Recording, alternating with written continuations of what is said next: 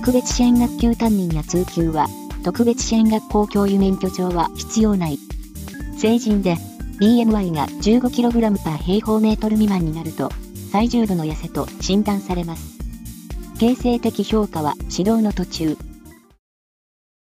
第1回試験。特別支援教育について、正しいものを一つ選べ。1、私立学校では実施されていない。2、特別支援学校教諭免許証が必須である。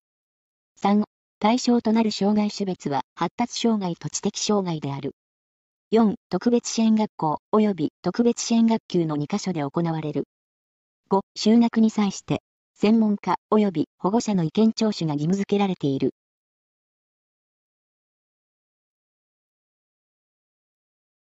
正解は、5、就学に際して、専門家及び保護者の意見聴取が義務付けられている。特別支援教育とは何かということですけど、障害のある子供と障害のない子供が可能な限り共に教育を受けられるというものですね。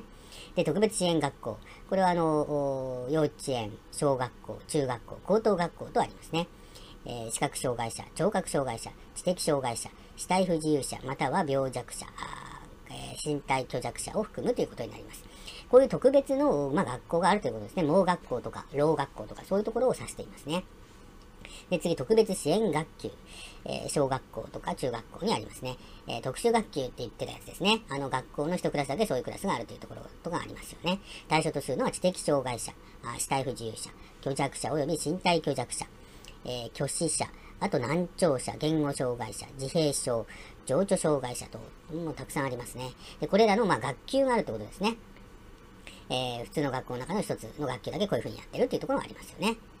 で、次、通級による指導。これちょっと珍しいと思いますけど、これ小学校、中学校、高等学校を対象として、通常の学級での学習におおむね参加でき、もうほぼほぼ普通の学級にいるわけですね。で、一部特別な指導を必要とする児童生徒に対して、障害に応じた特別な指導を行う指導形態だと。で、これは、えっと、それぞれの学校すべてにあるわけじゃないので、ある学校までこう、通っていくということになりますね。で、これを通っていくのは、例えば月に1回通ったり、週に1回通ったり、その子に応じてもう変わってくるということになります。で、えー、言語障害者、自閉障害者、ああと、情緒障害、弱視者、えー、難聴者、学習障害者、注意欠欠、注意欠如多動性障害者、ADHD ですね。えー、あと、死体不自由者、病弱者及び身体虚弱者も含まれます。えー、それでは問題に戻りますね。特別支援教育について正しいものを一つ選べということで、私立学校では実施されていない。これはそんなことないですね。私立を問わず、特別支援教育の推進がなされるようになっていると。これは文部科学省の通知で書かれていますね。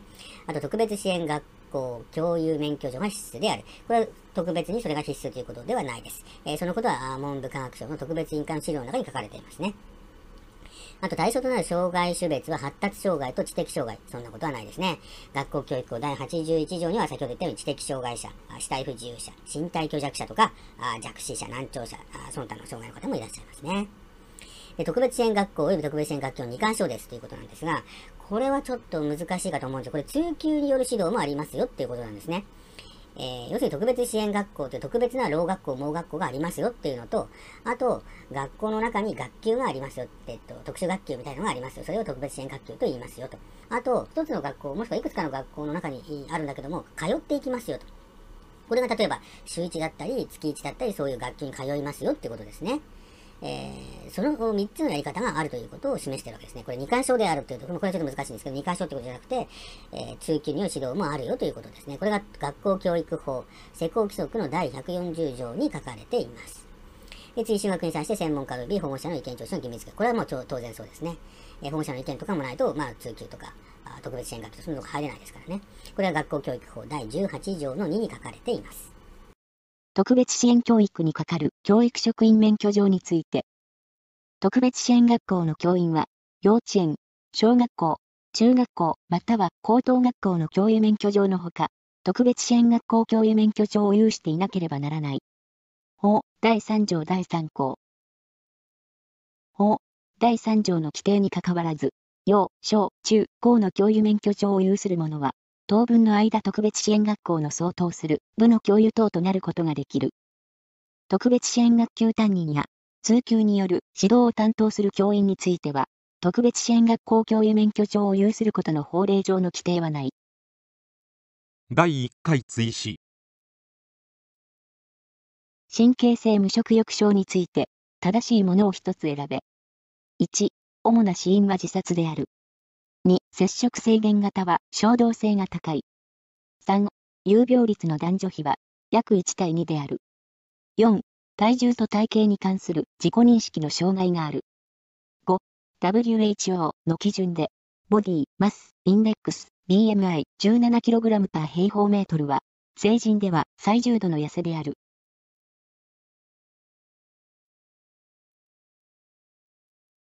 正解は、4、体重と体型に関する自己認識の障害がある。これは摂食障害の分類で、これは DSM-5 から言ってますね。えー、っと、摂食障害は拒食症と過食症がありますよと。で、拒食症の中に神経性痩せ型と、ここに制限性っていうのがあるんですね。えー、っと、摂食制限型っていうのは、食事制限のみで低体重を維持する。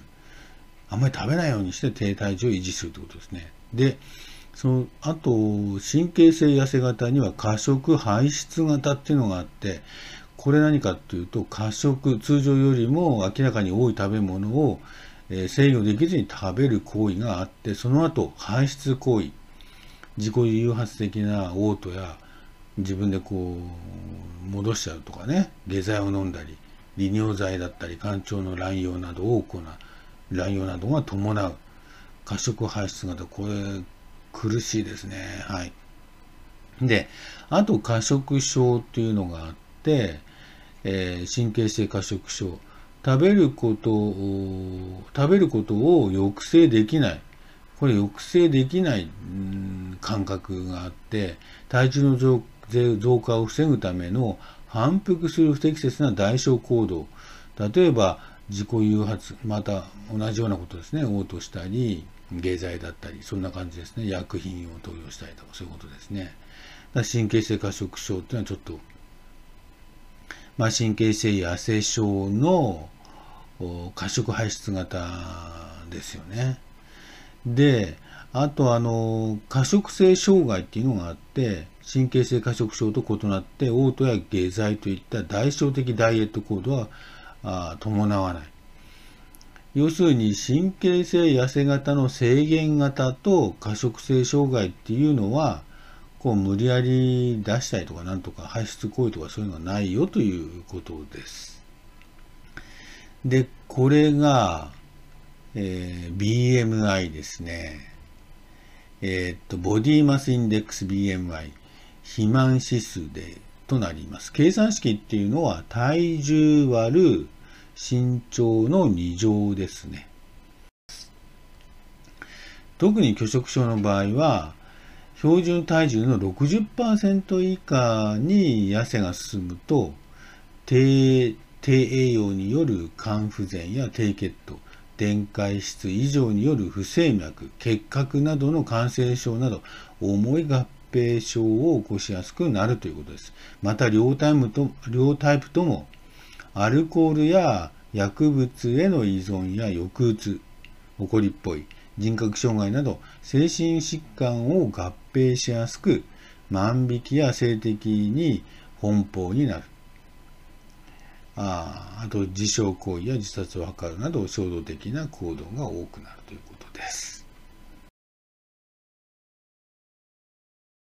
神経無食欲症は、どの精神疾患よりも死亡率が高く、自殺が半分、身体合併症が半分を占めることから、主な死因には当てはまらないとの判断で、説問の1、主な死因は自殺であるは、誤りとなります。引っ掛け問題のようにも思えます。神経性無食欲症は、摂食障害型と過食排出型に分類されます。過食あるいは排出行動が繰り返されるのは、過食排出型です。排出行動とは、自己誘発性嘔吐や下痢剤の乱用等です。神経性無食欲症の有病率の男女比は1対10です。神経性無食欲症は体重と体型に関する自己認識の障害があります。せていても、その痩せを認識できません。BMI17kg パー平方メートルは軽度。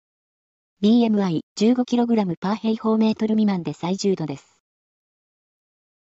第2回試験。形成的評価について、最も適切なものを一つ選べ。1、一定の教育活動が終了した際に、その効果を把握し判断するために行う評価。2、個人の学力に関する特定の側面を、それ以外の側面と比較して把握し判断するために行う評価。3、過去と現在の成績を比較して、どの程度学力が形成されたかについて把握し判断するために行う評価。4、指導前に、学習の前提となるレディネスが形成されているかを把握し、指導計画に活用するために行う評価。5、指導の過程で、学習の進捗状況や成果を把握し判断して、その情報をその後の指導計画に活用するために行う評価。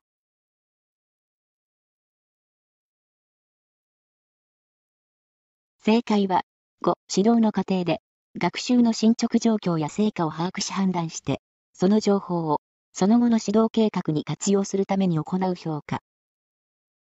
教育評価の分類の話だったんですね。形成的評価っていきなり言われてもちょっと思い出せないかもしれませんが、ここで教育評価だということは分かっていただければと思いますね。で、教育評価の分類の中には、診断的評価と形成的評価、統括的評価っていうのがありますね。で、診断的評価っていうのは内容を理解する前提の知識や技能を有しているかの評価。まあ、要するに、そもそもこの人どのぐらいの実力があるのかなっていうのを診断するということですね。それが診断的評価です。で、形成的評価っていうのは、いろいろ指導している途中で必要に応じて軌道修正する、内容を変えていこうかなっていうのための評価ですね。で、次が、あ総括的評価、総括ですよね。最後に総括しましょうということです。効果や目的達成度が、まあ、達成されてるのかな、みたいな、そういう判断をするための評価ということになります。となると、1番目は、えー、一定の教育活動が終了した際だから、これはもう統括的評価ですね。で、2番目、え、個人の学力に関する特定の側面をそれ以外の側面と比較して把握し判断するため、まあ診断的ですね。で、これ3番目、え、過去と現在の成績を比較してどの程度学力が形成されたかについて、まあ統括的ですよね。で、4番目、指導前に、指導前にってことでもうこれで診断的評価ですよね。ということで5番目は、あ進捗状況に応じてやっていくってことなんで、形成的評価となります。第3回試験。事業上における労働者のメンタルヘルスケアについて、正しいものを一つ選べ。1、労働者は自己保険義務を負っている。労働者の主治医が中心となって推進する。3、人事労務管理スタッフは関与してはならない。4、産業医の中心的な役割は、事業場内で診療を行うことである。5、対象範囲を業務に起因するストレスに限定することが大切である。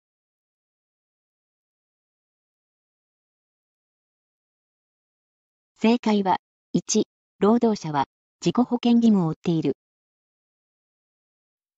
4つのケア。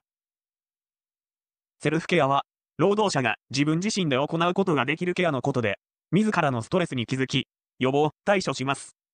事業者は、労働者に対して、セルフケアの研修や情報提供などを行います。LINE によるケアは、日常的に労働者に接する職場の管理監督者が行う部下に対するケアのことです。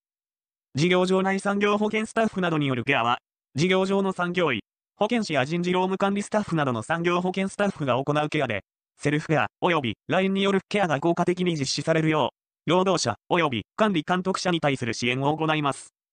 事業場外資源によるケアは、事業場の外部の専門的な機関や専門家を活用して、その支援を受けることを言います。産業保険総合支援センターや EAP、従業員支援プログラムなども事業場外支援にあたります。問題に戻ります。1番、労働者の自己保険義務は、労働安全衛生法に定められています。2番、主治医ではなく、事業場内メンタルヘルス担当者が中心となります。3番、人事労務管理スタッフは、相談に応じたりして関与します。4番、産業医の役割は、診察ではなく、医学的専門の観点から助言、指導、意見を述べることや必要な外部連携を行うことです。5番、事業者は、事業上以外での労働者の私的な生活に配慮する必要はありませんが、ストレスに関しては、業務上のことだけでなく、家庭、個人生活についても配慮します。